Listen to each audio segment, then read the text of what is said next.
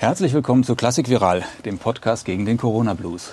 Mein Name ist Arndt Kobbers und ich bin heute zu Gast beim Dirigenten des Jahres 2020, zumindest nach Meinung der führenden deutschen Opernkritiker Titus Engel. Vielen Dank, dass ich hier sein kann. Ja, schön, dass wir zusammen sprechen. Wir sitzen hier draußen auf der Terrasse vor Ihrer Wohnung mitten in Berlin. Drinnen wuseln die Kinder herum. Und äh, ja, wir sitzen hier bei ungefähr 0 Grad äh, Schneegeriesel um uns herum. Mal sehen, wie lange wir es hier aushalten. Herr Engel, was macht ein Dirigent, wenn ihm keine Musiker zur Verfügung stehen, die er dirigieren kann? Ja, das Schöne an meinem Beruf ist, dass äh, neben dem Arbeiten mit den Musikern und der Probenarbeit und den Konzerten, die ich natürlich sehr vermisse im Moment, die Möglichkeit gibt, Musik zu lesen, sich mit Partituren zu beschäftigen und äh, zukünftige Projekte vorzubereiten. Das ist ja immer etwas, was auch einen großen Teil der Arbeit ist, die eigentlich normalerweise ver verborgen bleibt, ne? auch dem Publikum. Also das Publikum sieht ja uns meistens nur beim Auftritt und weiß vielleicht nach, na, es gibt noch Proben, aber in meiner Arbeit begleiten mich eigentlich Projekte oft über mehrere Monate, manchmal auch mehrere Jahre, besonders wenn es Opernprojekte sind. Und insofern gibt es dennoch sehr viel zu tun bei mir. Das ist jetzt einfach weniger kurzfristig als normalerweise, sondern es ist mit längerem Horizont. Wobei jetzt auch, ich sagen muss, im zweiten Lockdown es irgendwie sich doch anders anfühlt als beim ersten. Beim ersten war schon sehr ein großer Schock. Was ist jetzt, was passiert, was kommt auf uns zu? Und jetzt bin ich irgendwie, ja, ich bin ein bisschen zuversichtlich und habe auch mehr konkrete Projekte. Also zum Beispiel nächste Woche spielen wir bei Ultraschall ein, ein Konzert, wird gestreamt, dann werde ich nach Lyon gehen und Blaubartsburg anfangen zu probieren mit äh, den szenischen Proben erstmal, in der Hoffnung, dass es dann aufgeführt werden kann. Und auch im Februar habe ich wieder Konzert, äh, wahrscheinlich gestreamt mit dem Ensemble Modern. Also es ist, äh, es gibt doch auch einige konkrete Dinge in nächster Zeit. Sie sind ja einer der ganz wenigen arrivierten Dirigenten oder vielleicht sogar der einzige, der, der mir jetzt in den Sinn kommt, äh, der mit Mitte 40 keinen Chefposten hat. Und Sie waren auch nie Chefdirigent, soweit ich das gesehen habe, eines zumindest öffentlich subventionierten äh, Symphonieorchesters oder Opernorchesters. Sie waren ja mal Leiter des neuen Musikensembles äh, Courage, aber haben nie einen Chefposten gehabt. Ähm, rächt sich das jetzt? Oder denken Sie jetzt manchmal, hm, hätte ich mal? Das hat sich bei mir so ergeben, dass ich relativ früh in, äh, so auf mehreren Beinen gestanden bin. Ich habe zeitgenössische Musik gemacht in Dresden mit dem Ensemble, was Sie angesprochen haben, was ich zehn Jahre geleitet habe. Und parallel habe ich auch viele freie Opernproduktionen gemacht und ich habe dann auch Assistenzen gemacht an Opernhäusern. Aber ich habe nicht diese klassische Kapellmeisterschiene gemacht und bin dadurch sozusagen dann eigentlich über, über Gérard Mortier erst ähm, zur großen Oper gekommen. Er hatte mich eingeladen, nachdem ich assistiert hatte in Paris ein paar Mal, eine Uraufführung zu dirigieren in Madrid. Und von da an ging eigentlich sozusagen meine internationale Karriere los. Aber die zum großen Teil sind das immer spezielle Projekte und auch, was mich besonders interessiert, besonders spannende Projekte, entweder neue Musik oder alte Musik oder Verbindungen der beiden, was ich auch sehr gerne mache im Opernbereich, so dass ich eigentlich eine Chefposition nie, nie äh, ja, sich nie ergeben hat, weil ich immer sozusagen an ganz tollen Häusern arbeite, aber in besonderen Projekten und nicht so das große Standardrepertoire gemacht habe, besonders früher. In letzter Zeit ist es tatsächlich vorgekommen, dass ich auch mehr im, im, für das normale Repertoire gefragt werde und das auch sehr gerne mache. Ich finde es auch wichtig, sozusagen als Abwechslung. Und insofern äh, ja, weiß man nie, ob sich dann sowas doch noch ergibt. Kommen wir vielleicht ganz kurz nochmal auf Ihre Biografie. Sie stammen ja aus Zürich. Äh, Sie haben ein klassisches Dirigierstudium absolviert in Dresden beim Christian Klöttich und Sie waren dann Assistent auch bei Sylvain Combrelin und bei Marc Albrecht. Und ähm, ich habe mal geguckt, was sie alles so dirigiert haben im Laufe der, der Zeit. Unter anderem Monteverdis Orpheum Theater an der Wien, Telemann und Mozart an der Oper Frankfurt, den Fliegenden Holländer an der Oper Stuttgart, Verdis Traviata in Basel, Offenbachs Fantasio hier an der Komischen Oper Berlin. Und jetzt wären sie gerade in Genf normalerweise und würden da Bernsteins Candide dirigieren. Und trotzdem gelten sie immer noch in der Öffentlichkeit als Spezialist für neue Musik. Nervt Sie das oder wundert Sie das, dass Sie da so in dieser Schublade stecken und ich weiß nicht, nicht so richtig rauskommen oder zumindest so für die, für die große Öffentlichkeit nicht? Also Nerven würde ich nicht sagen. Es ist natürlich klar, dieses Schubladendenken ist immer eine, eine ähm, große äh, Verkleinerung des, dessen, was man macht. Es ist natürlich so, dass der Musikmarkt erstmal so funktioniert, dass viele Intendanten oder, oder äh, gehen auch auf die sichere Nummer und engagieren einem dafür, wo man sicher ist, äh, dass es gut funktioniert und, äh, gehen weniger Wagnisse ein. Allerdings habe ich auch inzwischen doch äh, viele künstlerische Partner oder, oder von den Intendanten, die das nicht so sehen. Also Bernd Löbe in Frankfurt zum Beispiel hat mich noch nie für ein äh, neues Musikprojekt engagiert. Für ihn ist es, glaube ich, sogar spannend, das hat er mir auch mal gesagt, dass er jemanden, von dem er weiß, dass er eben das eine sehr gut machen kann, dass die meistens auch spannend sind für das, für das andere. Oder auch Laura Berman, die mich damals für Traviata gefragt hat, nach dem Stockhausen, das war auch so ein Ding, da kam eigentlich das, das eine aus dem anderen. Also ich denke, das wandelt sich auch gerade ein bisschen. Inzwischen habe ich äh, auch wirklich sehr viele Repertoire-Sachen. Ich werde nächste Saison, wenn alles gut kommt, Lohengrin machen, Salome, ähm, und auch Symphoniekonzerte im klassischen Bereich. Also ich finde diese Mischung eigentlich spannend. Und ich glaube schon, dass sich das wandelt. Aber es ist natürlich, es braucht eine lange Zeit. Ne? Man fängt erstmal an.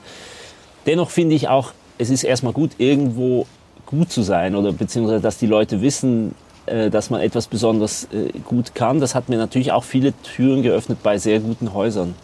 Mhm. Und bleibt auch nach wie vor spannend für mich, also die zeitgenössische Musik. Mhm.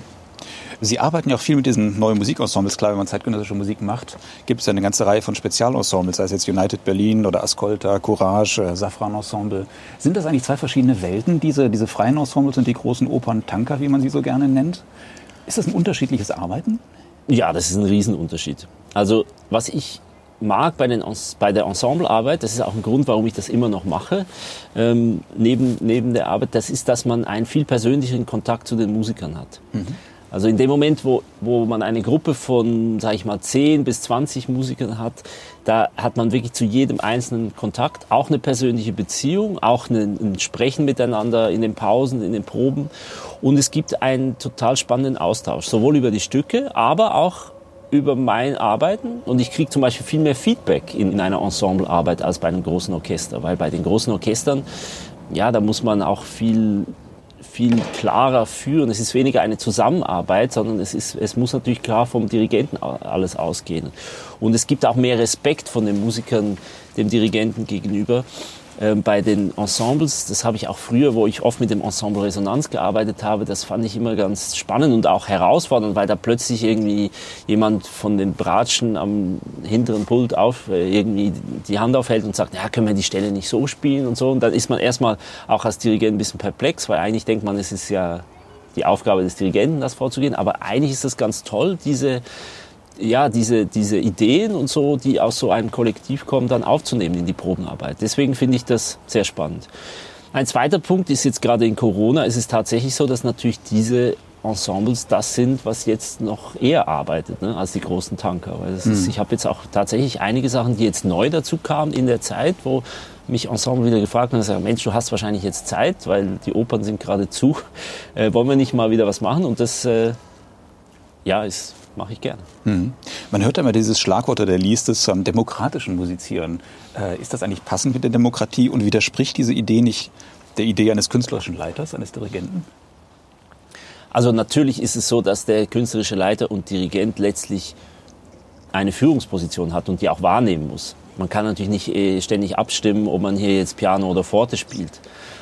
Ich glaube, es geht mir dabei, in, in dieser Aussage geht es, geht es darum, dass man den, erstmal den Musiker als Mensch wahrnimmt und auch als Spieler, als mhm. einzelner Spieler, dass man sozusagen Respekt hat vor ihm, dass man auch die musikalische Fantasie und Qualität, die er mitbringt oder die sie mitbringt, ähm, wahrnimmt und auch nutzt für einen in einer Demokratie gibt es ja trotzdem einen, einen, Kanzler oder einen Bundesrat wie bei uns in der Schweiz. Also jemand entscheidet. Aber es ist nicht so, dass es ein autoritäres System ist, was natürlich das Dirigieren an sich, also sozusagen die, die Orchesterstruktur oder auch diese, diese, das sagt ja schon dieser Name GMD zum Beispiel. Das heißt Generalmusikdirektor, das kommt aus dem Militär.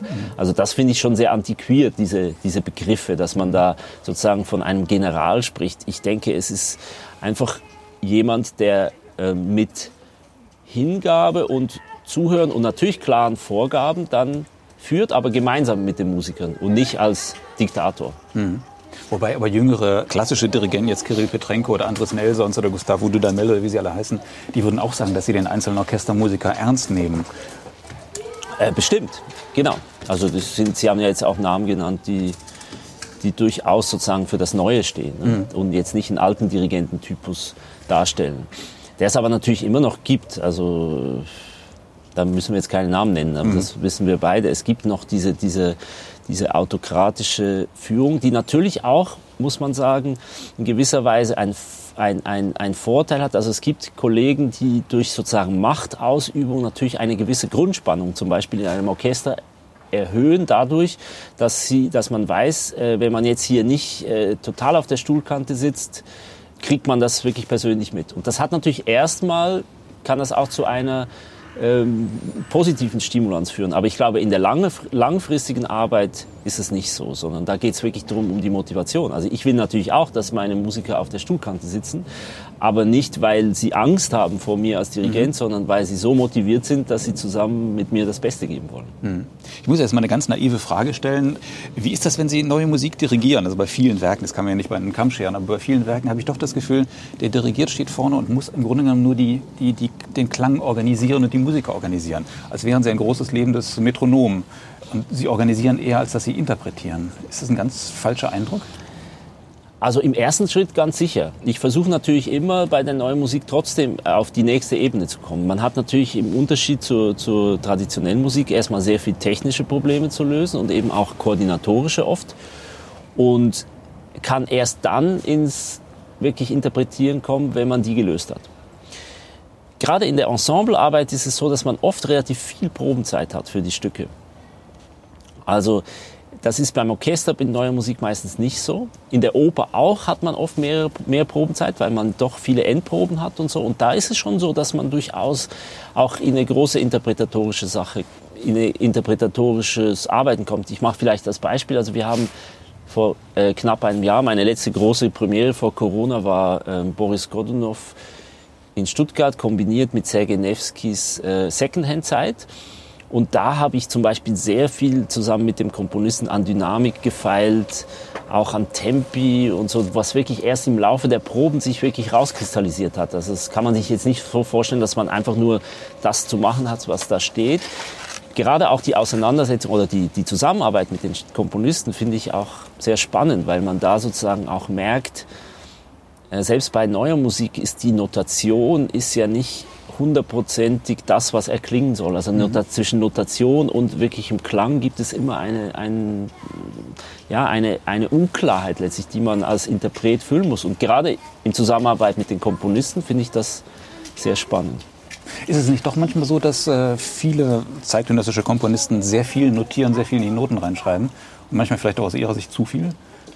Ja, also ich meine, es gibt sehr viele äh, Stücke, die, die übernotiert sind oder auch ich würde auch oft sagen, überkomponiert schon. Also, dass man sozusagen eine unglaubliche Schichtung hat, wo dann nicht mehr ganz klar ist, was eigentlich die, der, der Vordergrund ist. Oder das ist auch, also bei weniger gelungenen Kompositionen gibt es oft auch dramaturgisch einfach, äh, ist, es, ist es zu unklar. Ich habe jetzt gerade auch in Corona-Zeit relativ viele äh, Stücke von jungen Komponisten gesichtet. Einerseits aus Interesse, aber andererseits auch, weil ich in Wettbewerbsjurys war und Auswahl für, für Workshops und so. Und da ist mir schon aufgefallen, dass viele der jüngeren Komponisten tatsächlich für mein Gefühl zu kleinteilig denken, also zu, zu viel auf zu wenig Raum bringen. Da sind dann die Partituren manchmal fast schwarz gefüllt und man denkt sich, mein Gott, wenn, wenn, du, wenn du dir das wirklich vorstellst, wie das klingt, das ist einfach zu viel Information, das ist zu dicht. Ähm, da braucht es mehr Erfahrung, um das sozusagen dramaturgisch zu gestalten. Deswegen ist auch ganz wichtig natürlich, dass die Stücke gespielt werden. Mhm. Das ist auch, wenn man zeitgenössische Musik macht, man muss sich auch bewusst sein, dass man nicht immer nur Meisterwerke spielt. Also es ist auch wichtig, dass die, dass die Komponisten ihre, ihre Erfahrung machen, dadurch, dass es gespielt wird. Aber es ist natürlich schon so, das ist ein, ein, ein ständiger Prozess, auch für die Komponisten, da die richtige Notation zu finden. Und oft ist weniger mehr. Mhm. Wie entscheiden Sie denn eigentlich, welche Stücke Sie dirigieren oder welche Sie nicht dirigieren? Vor allen Dingen, wenn die noch nicht vorliegen. Also wenn Sie zwar die Komponisten vielleicht kennen oder sogar, wenn es die junge Leute sind, nicht kennen, sagen Sie einfach, mache ich, die müssen gespielt werden, die Werke, und ich gehe das Wagnis ein? Ja, das gibt es schon in, in gewissen Fällen. Zum Beispiel werde ich im Sommer mit dem SWR Symphonieorchester äh, mit Studenten einen so einen Workshop machen, wo es darum geht, gerade erste Orchesterstücke zu spielen. Da ist natürlich klar, dass man da nicht genau weiß, was kommt. Also jetzt wissen wir es, weil wir haben dann viele ausgewählt. Äh, wir haben einige ausgewählt aus vielen Zusendungen.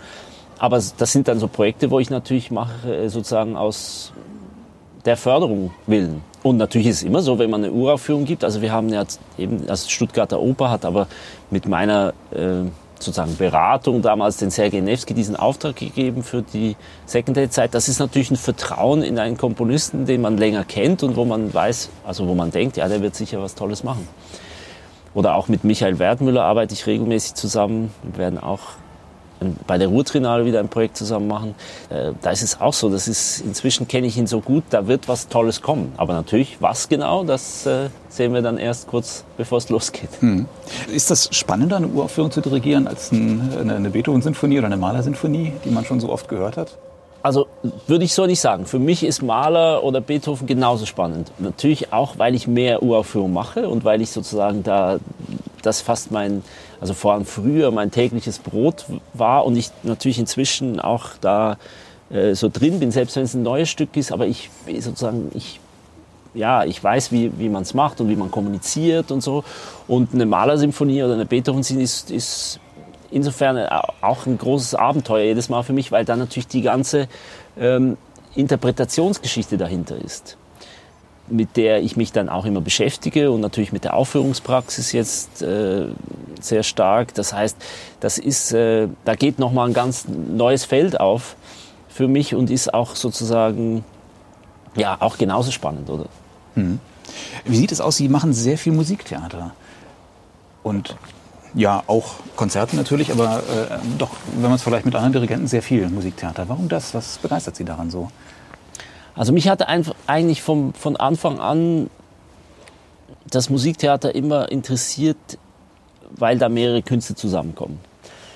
Als Dirigent im Konzert ist man ja oft auch ziemlich alleine. Man geht zu den, zu, zu den Proben und macht nachher vielleicht noch ein paar Gespräche mit den Musikern oder geht auch mal essen und so. Aber es ist sozusagen die künstlerische Auseinandersetzung ist da relativ auf den Dirigenten bezogen. Bei der Oper ist es so, dass man in einem Team arbeitet und auch über längere Zeit ein Projekt macht. Also mit einem Regisseur, mit Bühnenbildern, mit den Sängern.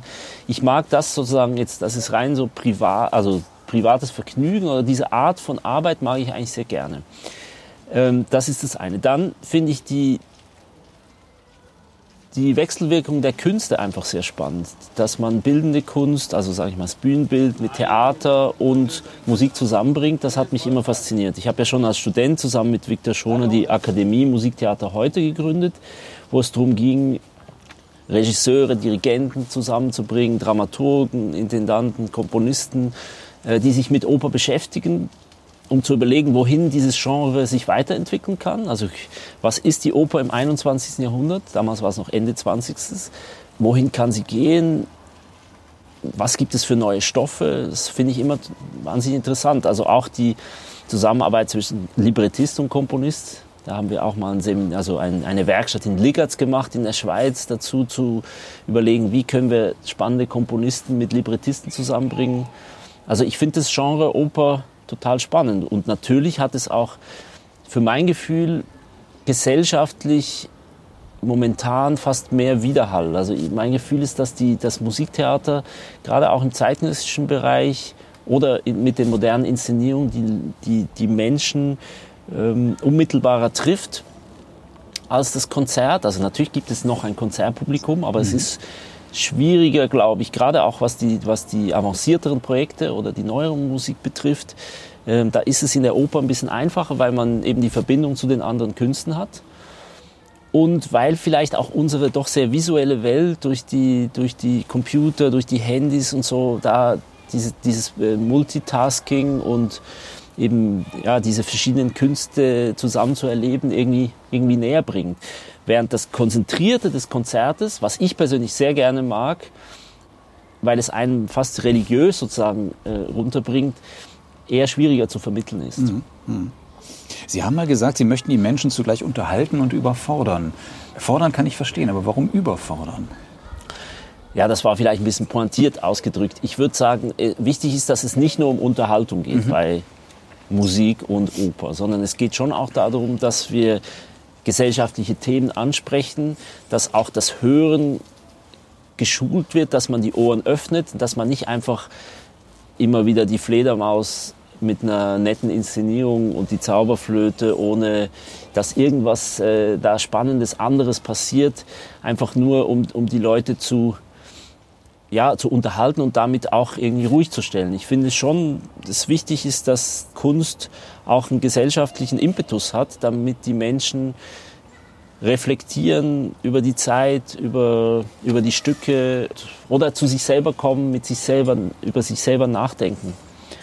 Das habe ich, glaube ich, damit gemeint. Mhm.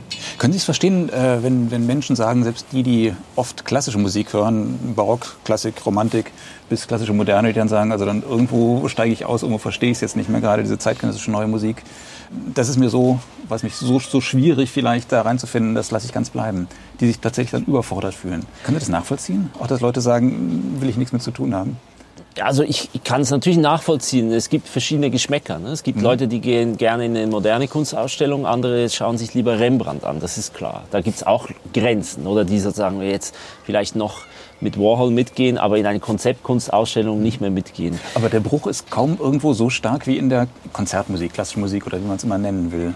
Mein Gefühl ist, dass da zwei Faktoren eine Rolle spielen, gegen die ich auch gerne ein bisschen arbeiten möchte in, meinem, in dem, was ich kann. Das eine ist Kommunikation. Mhm. Ich denke, die neue Musik hat tatsächlich einen deutlich schlechteren Ruf, als sie eigentlich ist. Also dieser Ruf, dass das alles schwer zu hören ist und dass man, ja, dass, dass es äh, irgendwie überkomplex ist und so. Das hat natürlich sehr mit der Programmierung zu tun. Es hat auch sehr damit zu tun, dass es leider die zeitgenössische Musik im, im Konzertbereich oft in eine eigene Ecke gesteckt wird, wo man dann nur zeitgenössische Musik hört. Und das finde ich persönlich auch manchmal ziemlich hart. Also so ein neues Musikkonzert, wo man fünf neue Stücke hört, äh, 15 Minuten in unterschiedlichen Besetzungen, das ist schon, das ist schon was für, äh, was für wirkliche Fans. Ich merke aber, dass im symphonischen Bereich wenn geschickte Kombinationen stattfinden, dass die zeitgenössische Musik eigentlich kein Problem hat, gut anzukommen. Also das sieht, sah man an den Programmen von Simon Rattle in Berlin. Ähm, das sehe ich aber auch persönlich, wenn ich, was ich oft mache, dass ich, dass ich kombiniere, dass die Leute oft kommen und sagen, ja, aber dieses zeitgenössische Stück war jetzt aber wirklich mal eine Öff, das hat jetzt mir nochmal die Ohren geöffnet. Ähm, es gibt in Zürich auch eine tolle Reihe, sozusagen Klassik Plus, dass man immer sozusagen das, das ab und nochmal macht mit einem neuen Stück, wo dann ein bisschen andere Leute hingehen. Aber jetzt nicht die neue Musik Verrückten, sondern die, die sozusagen das kombinieren wollen. Das finde ich zum Beispiel auch ganz toll. Ich, ich glaube, es liegt auch, man muss darüber sprechen, man muss die Leute mitnehmen. Aber meine also ich sage jetzt mal, meine größten Erfolge auch als Dirigent waren zum Beispiel die Donnerstage aus Licht in Stockhausen. Äh, das war Einstein on the Beach in Genf. Das waren immer Publikumserfolge. Und, mhm. und also ich glaube, es liegt schon auch an den Stücken. Man muss auch, wichtig ist, dass man auch differenziert zwischen neue Musik im Sinne, was wir vorhin angesprochen haben, dass wir etwas ausprobieren, dass wir jungen Komponisten eine Chance geben und dann andererseits, dass wir Meisterwerke des 20. und auch 21. Jahrhunderts wirklich richtig gut aufführen, aber auch das so kommunizieren. Und es gibt ja Erfolgsstücke, die an sich sehr also komplex sind, zum Beispiel äh, Lachermanns Mädchen mit den Schwefelhölzer ist wirklich kein einfaches Stück, aber das wird jetzt immer wieder aufgeführt und ist, ein, ist wirklich ein, ein packendes Stück, ähm, obwohl es sehr abstrakt ist. Aber es findet seinen Weg ins Repertoire. Mhm. Mhm. Apropos, äh, wenn Sie jetzt so auf 20 Jahre Opernerfahrung zurückblicken, mit vielen Uraufführungen auch, äh, hat sich der Einsatz gelohnt? Also gibt es da wirklich einige Stücke, die ins Repertoire gewandert sind? Ähm, von die, die ich aufgeführt mhm. habe? Das ist eine gute Frage. Also der Einsatz hat sich insofern jetzt mal für mich gelohnt, weil ich es wahnsinnig gerne gemacht habe, zu urteilen darüber, was ins Repertoire kommt oder nicht, ähm, das denke ich muss noch ein bisschen dauern. Ich, ich glaube, das entscheidet sich nicht so schnell. Das ist ja auch fast ein bisschen, das wäre sozusagen ein bisschen ein Glückstreffer, weil ich nicht immer bin ich der, der entscheidet, wer eine Uraufführung macht, sondern das sind ja meistens Prozesse, wo, wo mehrere Leute drin sind und dass man sozusagen dann ein, auf ein Meisterwerk trifft, ist, wird sich zeigen. Also sicher sehr gut war Kaya Czernowins Infinite Now, was auch äh, Oper des Jahres wurde. Das würde ich zum Beispiel sagen, ist ein Stück sehr radikal sehr ähm, fein und energetisch und sehr langsam und, und, und wirklich, aber das ist ein Solitär und ich glaube, darauf muss ich setzen. Saint-François äh, Saint -François von Olivier Messiaen ist zum Beispiel ein Stück, was ich in Zukunft machen werde, was ich sicher auch bin, äh, sicher bin, dass das ins Repertoire kommt, wobei sehr schwer aufzuführen. Dann Lachenmanns Schwefelhölzer haben wir schon angesprochen. Das habe ich noch nicht dirigiert. Ich habe aber andere Sachen von Lachenmann dirigiert. Ähm, ja, das ist jetzt so das, was mhm. mir auf den ersten mhm. Blick mhm. einfällt. Was würden Sie einem Menschen raten, der jetzt sagt, ich sitze mit dem Lockdown zu Hause, ich habe eigentlich Zeit, ich habe das Schlagwort keine Ahnung von zeitgenössischer, von moderner Musik. Was würden Sie dem raten? Wie kann man sich da reinhören? Was, wie kann man da einsteigen? Also ich würde tatsächlich anfangen mit so ein paar Klassikern der Moderne. Ich würde einmal Wozzeck hören ich habe die Erfahrung gemacht, auch nach Publikumgesprächen, nach WhatsApp, dass es einige Zuschauer gibt, für die WhatsApp noch eine Knacknuss ist. Mhm. Weil es doch irgendwie diese Atonalität von, von der zweiten Wiener Schule irgendwie einen Widerstand macht. Und da würde ich einmal durch als Hörer. Und mhm. zwar versuchen mit der Offenheit, das zu hören aus romantischer Perspektive. Weil mhm. da gibt es ja unglaublich viel romantische Musik, die da durchschimmert und sozusagen mal das sozusagen, den Wozzeck mal in, in, dieser Hinsicht zu hören. Was höre ich da eben, also wenn ich mich schon ein bisschen auskenne von früher, von mhm. Brahms, vom Mahler, so was höre ich da drin? Dann würde ich auf alle Fälle Minimum Musik hören. Ich würde zum Beispiel Aknaten von Philip Glass oder ich würde als Oper oder ich würde etwas von John Adams hören, weil da hat man sozusagen diese energetische, groovige Musik, neue Musik, dann würde ich von Lachenmann was hören. Ich würde Mouvement hören. Das ist schon ein bisschen für Fortgeschrittene. Mouvement ist ein Ensemblestück, was aber auch unglaublich Ohren öffnet. Da geht es um Geräusche, aber trotzdem in einer unglaublich dichten Rhythmik und so. Also äh, Geräusche, die, die die Instrumente neben dem normalen Spielen rausbringen oder Expanded Spieltechniken. Dann würde ich Olga Neuwirth hören. Mhm. Eine ganz spannende österreichische Komponistin, ich würde auch Rebecca Saunders hören. Das ist eine Berliner Komponistin mit englischen Wurzeln. Und vielleicht noch Elena Mendoza, um so mhm. ein Spektrum mal aufzuzeigen. Ja. ja, wagen wir vielleicht ganz zum Schluss noch mal einen Ausblick in die Zukunft. Äh, die große Gefahr besteht ja, wenn wir die Corona-Krise überstanden haben, äh, dass dann irgendwann die Finanzlöcher äh, auftauchen, die dann gestopft werden müssen und dass die Kultur darunter zu leiden hat. Glauben Sie, dass gerade die neue Musik dann irgendwie hinten überfallen wird? Weil sie doch sowieso ein bisschen so ein Legitimationsproblem hat in der, in der Öffentlichkeit.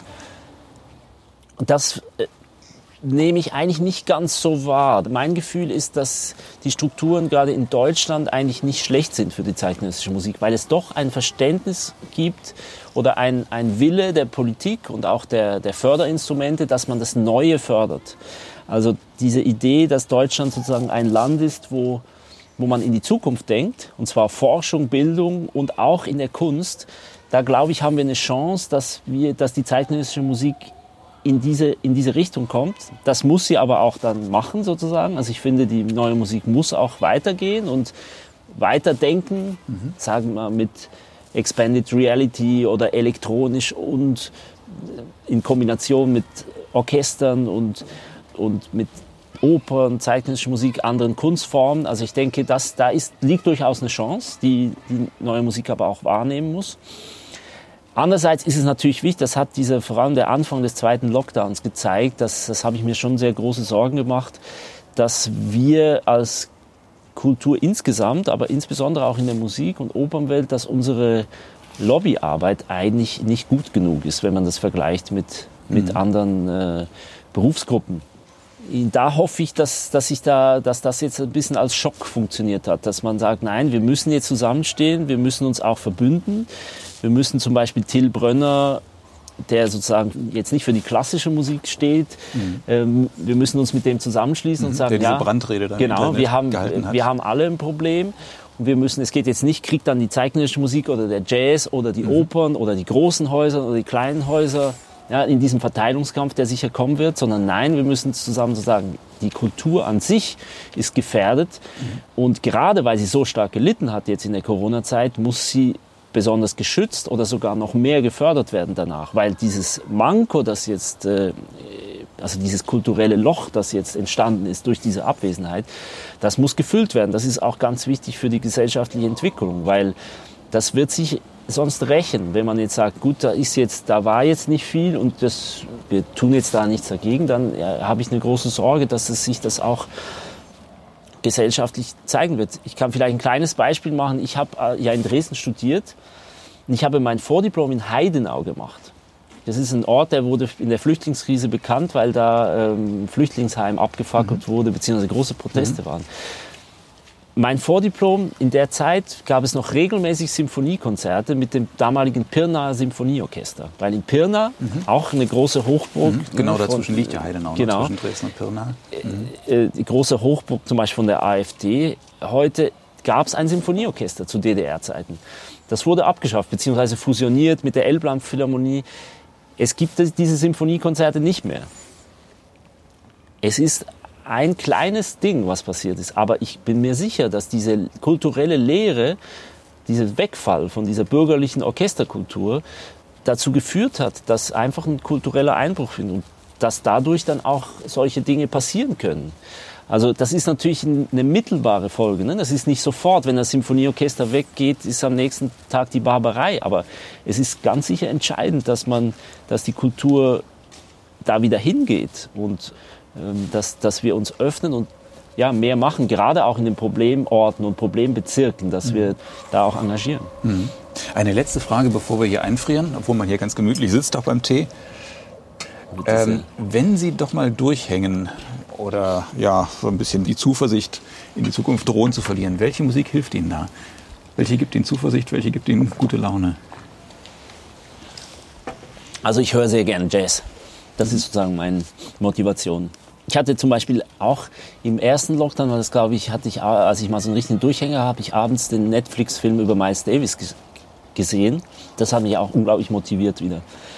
Das war so ein, ist ein, eine, eine längere Doku, wo eigentlich diese Künstlerpersönlichkeit beschrieben wird, wie er sich immer wieder erneuert hat und wie er natürlich mit riesen Lebensproblemen, Drogenproblemen, äh, auch Gewaltproblemen und so, es war sicher keine einfache Persönlichkeit, aber was Musik betrifft, sich immer wieder mit Jüngeren zusammengetan hat, die gerade das Neueste machen. Also erstmal mit den mhm. älteren Stars, mhm. als, als er selber jünger war, aber dann mit Jüngeren und diese verschiedenen Musikstile adaptiert hat und, und sich da reingespielt hat und immer doch einen Schritt weitergegangen hat, das hat mich total fasziniert und Miles Davis ist sozusagen, ja, das würde ich sagen, ist immer für mich etwas, das ich höre, um mich auf eine, um mir positive Energie zu geben. Ja. Ja, in diesem Sinne, vielen Dank fürs Gespräch, Dieter Engel, und Ihnen vielen Dank fürs Zuhören. Vielen Dank fürs Gespräch.